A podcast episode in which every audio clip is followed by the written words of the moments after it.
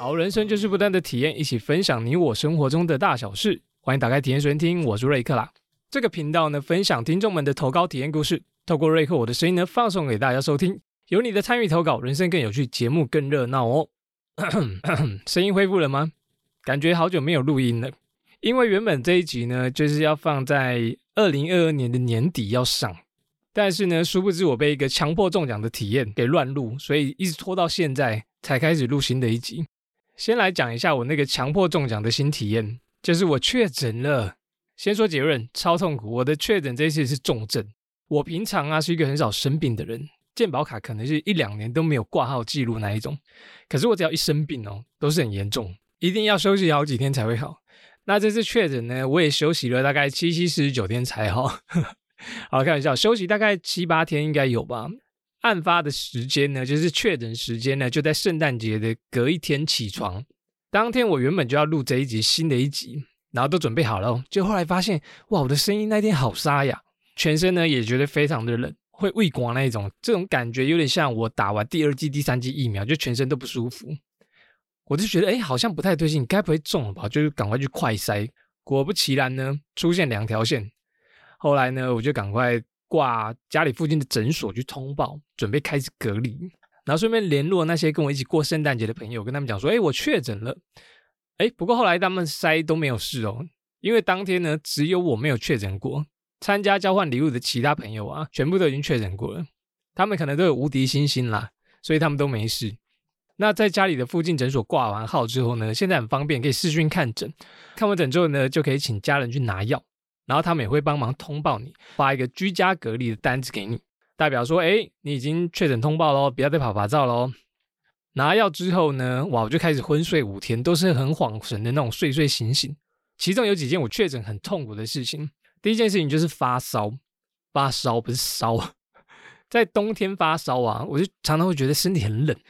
最痛苦的就是在洗澡的时候，因为你发烧，全身的毛细孔都张很开，在散热的感觉。一脱完衣服准备要洗澡的时候，我就觉得哇，我现在是在北极吗？超级冷，那个寒风啊，感觉就是马上灌到你的毛细孔里面，冷上加冷。我几乎都是全身盯着洗完澡发抖，就觉得好痛苦哦。洗澡真的是最最累一件事。然后第二个呢，就是我的喉咙，哇，我的喉咙真的非常的痛，除了不能讲话之外，还有呃吃东西或者吞口水，喉咙都觉得会有。异物感在喉咙里面，你可以很明显感受到，就是你的喉咙有东西经过，它就是非常不舒服。那到第三天、第四天，我去挂了中药，然后去拿新冠一号，很多人就跟我讲说这个很好用，所以我就去挂号，开始服用这新冠一号之后，哇，我的症状就好转了。因为前几天在吃这个西药的时候，我的鼻水跟喉咙痛，还有昏睡、发烧，其实都没有减缓。吃了新冠一号之后呢，开始慢慢变得有精神，喉咙跟鼻水也开始比较少。难怪新闻一直说新冠一号真的超有用，真的如果有确诊的话，赶快记得去挂中医吃新冠一号，赞！不然还没吃之前呢，我都听我朋友讲说，哇，他们确诊第三天、第二天可能就好，就可以在家追剧，开始耍废。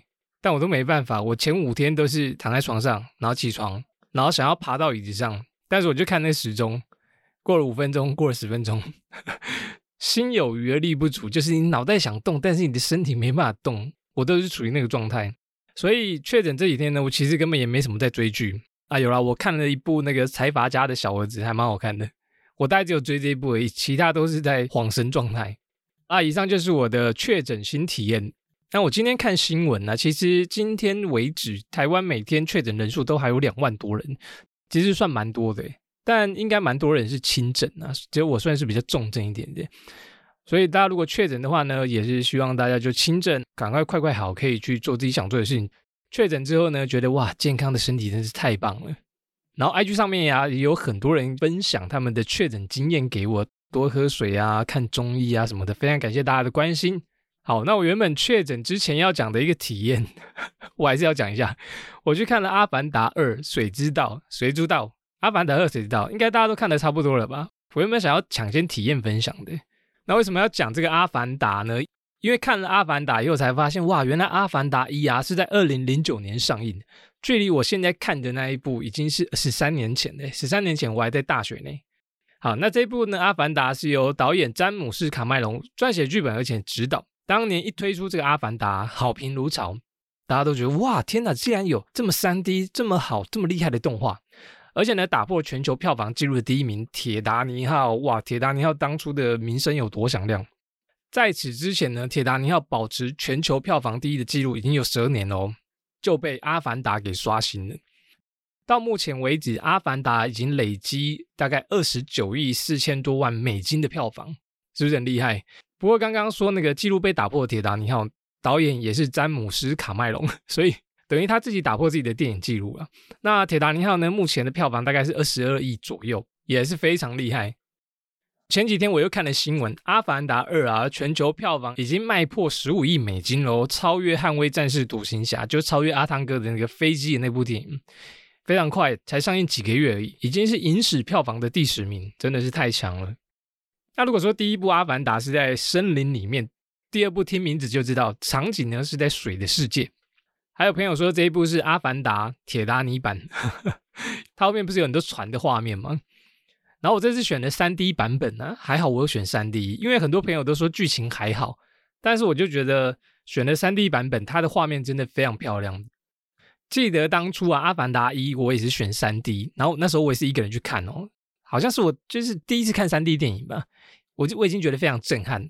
如果说那时候的画质是 HD 高画质，好了，现在呢就是四 K 版本的《阿凡达》，更三 D、更立体，有一种 AR 的感觉。而且这次片长三个小时多，一百九十分钟吧，我都没有去上厕所。哎，有没有很多人跟我一样，就是挑战三个小时不上厕所，而且会跟我一样在观察，就是整间电影院啊，有多少人会去上厕所？我看的那一场电影啊，大概不到十个去上厕所吧。八九成的人呢都挑战成功，硬是要看到最后才去上厕所，大家都蛮会忍的。看电影到一半呢，我都喝水都攒的，很怕破功。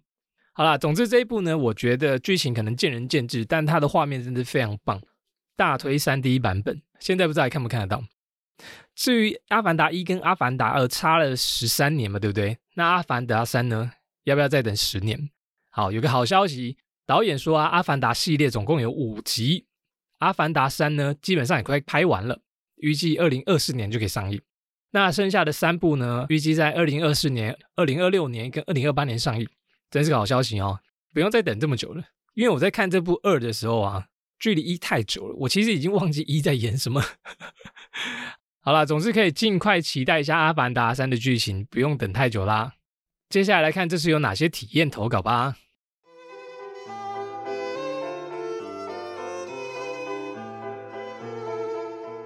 好，首先第一个投稿来自于帅哥之王三峡金城武，这个是乡民是不是？每个都是金城武。三峡金城武说呢，瑞克好，大家都在分享新体验，但我想分享一下我之前的旧体验。前阵子我在整理房间的时候啊，发现了一个天眼的首饰，我拿去问我妈的时候啊，竟然得知一个惊天地泣鬼神的恐怖故事。我们家以前啊，很喜欢去溪边烤肉露营，而这个故事呢，就发生在某天我爸爸跟他的朋友。要去一处溪边敞看的时候，当晚呢，我爸跟他的好朋友开车到溪边，发现溪的对岸一棵树上有一个黑影，好像是挂着还是趴在上面，具体是什么姿势呢？他们有点忘了。当时他们看到以后啊，两个人就互看了一眼，就马上一言不发离开现场。随后我爸就马上开车回家，跟我妈妈拿了天眼的首饰给戴上。结果我爸戴上饰品后，过不久就接到我叔叔的电话，跟我爸说他的车子坏了。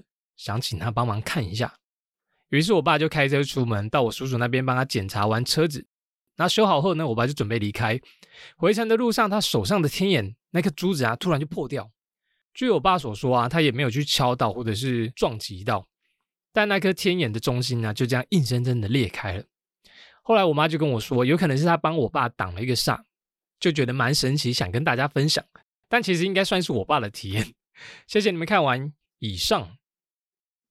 哇，挡煞哦，神奇耶！哎，挡煞就是就是你档位在五档接四档的时候啊，那个速度就会下降，那你在接三档就会慢慢降下来，这个就是挡煞。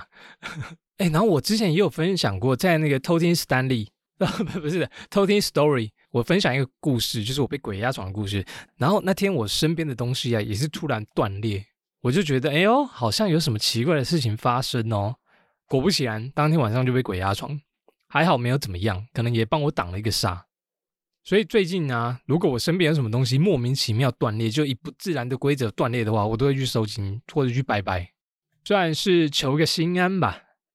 然后听说台湾之前有一个民间习俗，就是如果你家族里面呢一年内有两个人过世的话，那他们会在法会法事上面放上家禽，就是会放上他们称之为带路鸭或者是开光鸡。那根据这个习俗呢，这些鸡鸭身上就会吸收一些煞气，所以你不能带回家。那这个法会之后呢，这些鸡跟鸭常常会被随意的丢弃在殡仪馆的角落。有清洁人员要处理，就会常常看到一只白色的鸭子被做完法事的时候就丢在那里，但也没有人敢抓，哦因为大家都觉得哇，这只鸭的身上呢会有煞气，没有人敢带走，就活生生的把它放在那边。据说呢，从一百零八年九月到一百一十年哦，已经安置了超过三百只的法式鸡跟鸭，所以这个真的是可怜的，就是那些鸡跟鸭啦，就被乱丢弃。那其实乱丢弃动物的话呢，是可以处动保法的哦。好了，分享这个民间习俗，大家还是要爱护动物，不要乱丢弃动物。就觉得他们好可怜哦，被做完法会，然后就丢在那边，脏兮兮，也没有人处理他们。那说到这个溪边烤肉啊，有时候会常常看到新闻说溪边烤肉，然后突然遇到大雨啊，或者是河水暴涨，然后就带走不少人的性命，可能被冲走。所以到鬼月的时候啊，很多人就说啊，你不要去溪边玩呐。那个溪边都会有那个水鬼抓交替，那其中台湾有一条溪啊，叫做大豹溪。大豹溪呢，坐落在新北市三峡附近。那它是一个很热门的戏水景点哦。不过它有一个称号，叫做夺命溪跟死亡谷的称号。他曾经一天夺走十三条人命，那连续六年呢，高居溺水死亡全国的冠军。哎，很可怕哎，就是几乎每年那条溪就会有人淹死掉，或者是被冲走。太可怕了吧！官方有统计哦，过去十年来，这条溪啊，总共夺走了至少一百八十六条人命以上，还在增加这个记录，号称全台最凶恶的夺命溪。哇哦，是不是很可怕？大家是不太敢去这边了。所以我觉得去西边的时候，还是要小心注意安全呢。好，感谢三峡金城武的投稿，呃，帮爸爸投稿，也期待金城武的下一次体验投稿哦。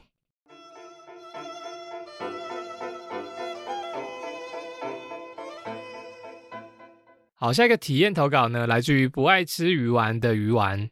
鱼丸说：“说到远距离恋爱，我一直觉得我不能接受，但直到我遇到现在的男朋友之后，我就觉得，哎，我竟然能够接受。哎，我跟男朋友呢是在网络上认识的，他住在南部，那我住在北部，距离其实算蛮远的。夸胡，不然怎么叫远距离？废话，哎，他自己打的哦。跟男朋友的相处呢，我到现在觉得，其实真的很喜欢彼此的话。”就算彼此的距离很远，这段感情还是可以稳定经营下去。我跟他的相处模式呢，好像也没什么特别的。他平常都要上班，我则是要上课。每天就是彼此分享今天有没有发生什么有趣的事情。那每天会跟对方说今天午餐吃了什么，晚餐吃了什么，有没有吃饱之类的。他下班之后呢，会跟他说啊，今天工作辛苦了。然后接着等他吃饱饭呢，再跟他聊一下天。在等他去洗完澡之后，我们会开始日常的语音挂睡。睡觉前呢，我们还会再聊一下天，然后再睡觉。就这样相处的模式日复一日。有时候我们会比较常发一些喜欢的美食景点，然后会说啊，以后我们一起去这个地方玩。虽然和他的距离很远，但也不会因为远距离所以感情就因此淡了。我们会从一些琐碎的事情去让我们的感情增温。而我觉得情侣之间呢，即使没有礼物鲜花，也不用每个月过情人节，在一起平平淡淡、开开心心的这样子，感觉也挺好的。我也觉得很幸福哦。以上就是我远距离体验分享。哇，我记得这篇是因为上次有人分享追爱到美国的那个远距离故事，对不对？我记得那是说，哎，远距离对我来讲像是蛮困难的。后来想一想，好啦，如果对象是乌克兰美女的话，好像也可以。开玩笑。那我之前在看那个世界杯，不是很热门吗？然后阿根廷顺利夺冠嘛。最后呢，击败上一届冠军法国，夺下了魁违三十六年的冠军。那阿根廷的足球巨星叫做梅西，之前就在研究他的故事。他有一个三十四岁的妻子叫安托内亚，好，中文是这样子。他们的故事就是远距离哦。这个安托内亚呢，是陪伴了梅西二十五年，可以说是青梅竹马。她是梅西呢在青少年时期队友的表妹，在梅西九岁的时候啊，看到这个安托内亚就一见钟情。然后十二岁的时候呢，梅西写了一封情书给他，最后一句话就是说，希望这个安托内亚成为他的女朋友。但后来梅西呢，为了发展足球事业，就跑到欧洲，跑欧洲，跑到欧洲，跑到西班牙去。然后安托内亚呢，还留在阿根廷，就开始这个远距离恋爱。直到后来，他们就顺利结婚，然后现在有三个小孩子，非常成功的一个远距离恋爱的例子。然后鱼丸有问题，鱼丸问说：“瑞克有没有过什么令你难忘的一段感情？”难忘哦，因为我的感情史其实不是很丰富，所以每一段感情我都还蛮有印象的，每一段都蛮难忘的。那我来分享一下，最近有看到一个新闻，我觉得应该蛮让人家难忘的。有一篇 d 卡尔文章啊，就是讲说有一对情侣很想买房子，但是那个男友呢就觉得，哎，租房子租一辈子啊，也不会比买房子还贵，所以呢，他们就先找了一个三房两厅，然后还有一个卫浴的房子，那两人一起负担一个月两万八千元的房租。所以就一起租房子过生活就对了。那这个袁坡说，他每个月都会拿一半的钱，就是一万四的房租钱给男友，再由这个男友呢交给房东。因为男友就向他表示说，哎，自己比较容易遇到房东，而且房东是男生，他就觉得，哎，这个钱还是就是男生拿给他就好了。因为袁坡是女生，可能比较不方便。就这样哦，他们租了这个房子啊，租了已经十几年，直到交往第十二年的时候呢。这个女生呢，被公司调单位，然后跟男朋友表示说：“嗯，我现在调单位，不能一起租房子了。”没想到男朋友竟然说：“不行啊，你一定要继续租下去，我会负责载你上下班，那所有的家务事呢，都由我来做。”然后对这个原坡的女生呢，更加的体贴。直到今年呢，应该算说，直到他剖文章的这一年，已经交往二十年了。本来他们有结婚的共识，但男友呢突然抱怨这个原剖的女生，就觉得她很懒惰、小心眼、生活爱计较，然后说跟他不可能有未来。那个男生呢就这样子跟那个女朋友提分手，所以这个女生呢就在准备要搬出这个房子。直到有一天，她在那个房子信箱上面收到一个前年的房屋贷款信件，那这个收件人呢是她的男友名字，但是这个信件呢感觉像有拆封过的痕迹。他就感觉说，哎，是不是有人刻意转寄给他？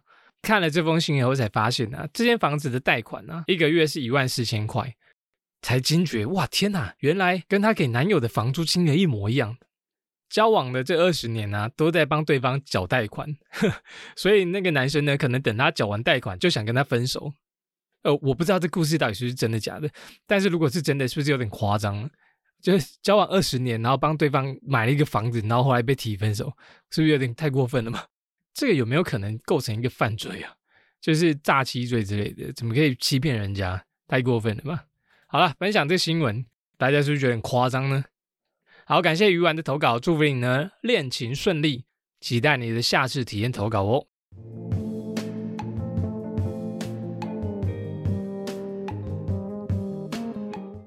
好，下面一个体验投稿来自于阿尼亚。阿尼亚说：“这次来分享北投放松之旅的新体验，虽然已经十一月底，但却像夏天一样非常热，实在是大失算。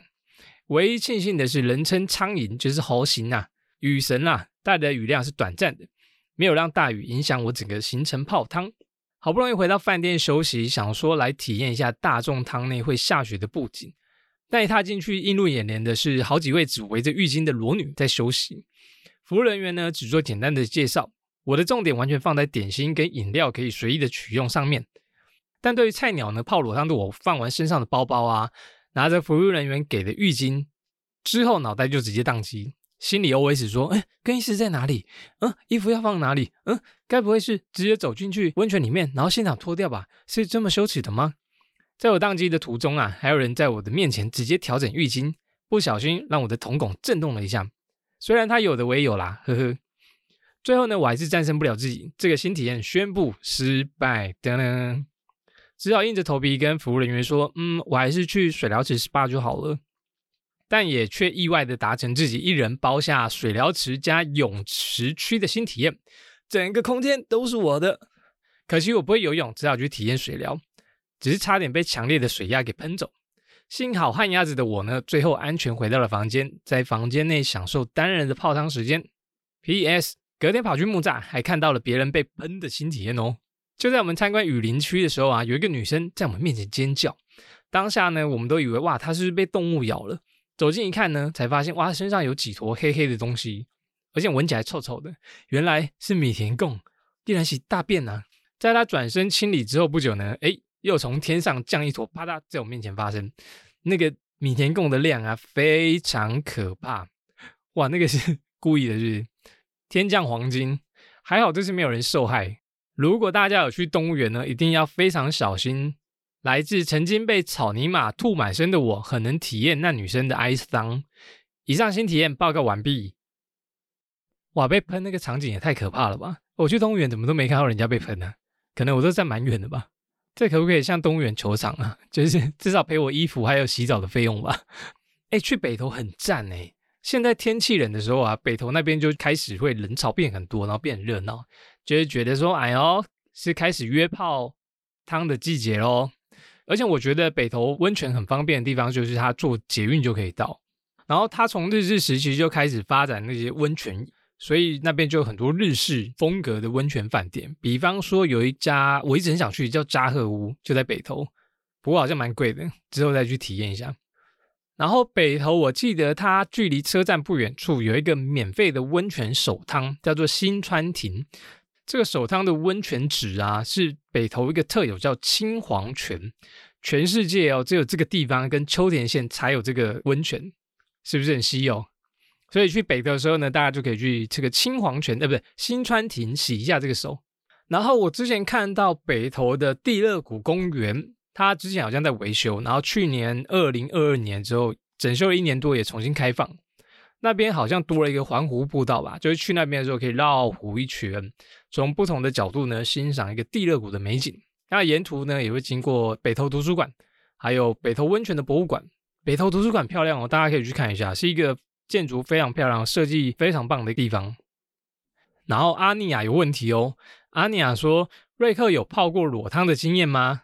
原本想问你有没有被动物喷过，但这样问好像太直接。差第一，哎，阿尼亚，你害羞的地方是什么？就是裸体比较害羞吗？